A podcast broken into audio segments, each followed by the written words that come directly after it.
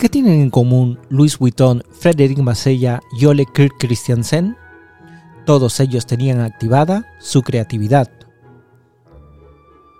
Con solo 16 años, Louis Vuitton tomó una decisión que cambió su vida, fabricar baúles.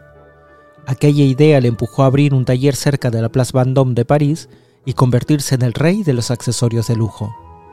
En diciembre de 2003, Frédéric Massella iniciaba sus vacaciones universitarias de Navidad. No tenía cómo volver a casa porque los trenes estaban llenos y decidió que la solución más rápida sería que su hermana le fuera a buscar. Durante los 500 kilómetros de viaje, Frédéric se dio cuenta de que en la mayoría de los coches que circulaban en sentido contrario solo viajaba una persona. Cinco años más tarde, creó BlaBlaCar, la aplicación móvil que permite a sus usuarios compartir vehículo. Entonces el iPhone no existía, como tampoco en 1924, cuando un incendio destruyó en Billund, Dinamarca, el taller del joven carpintero Oler Kirk Christiansen.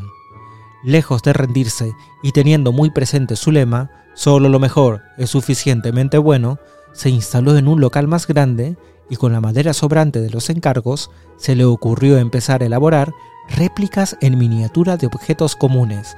Mesas, coches, aviones, estaban haciendo sin saberlo Lego.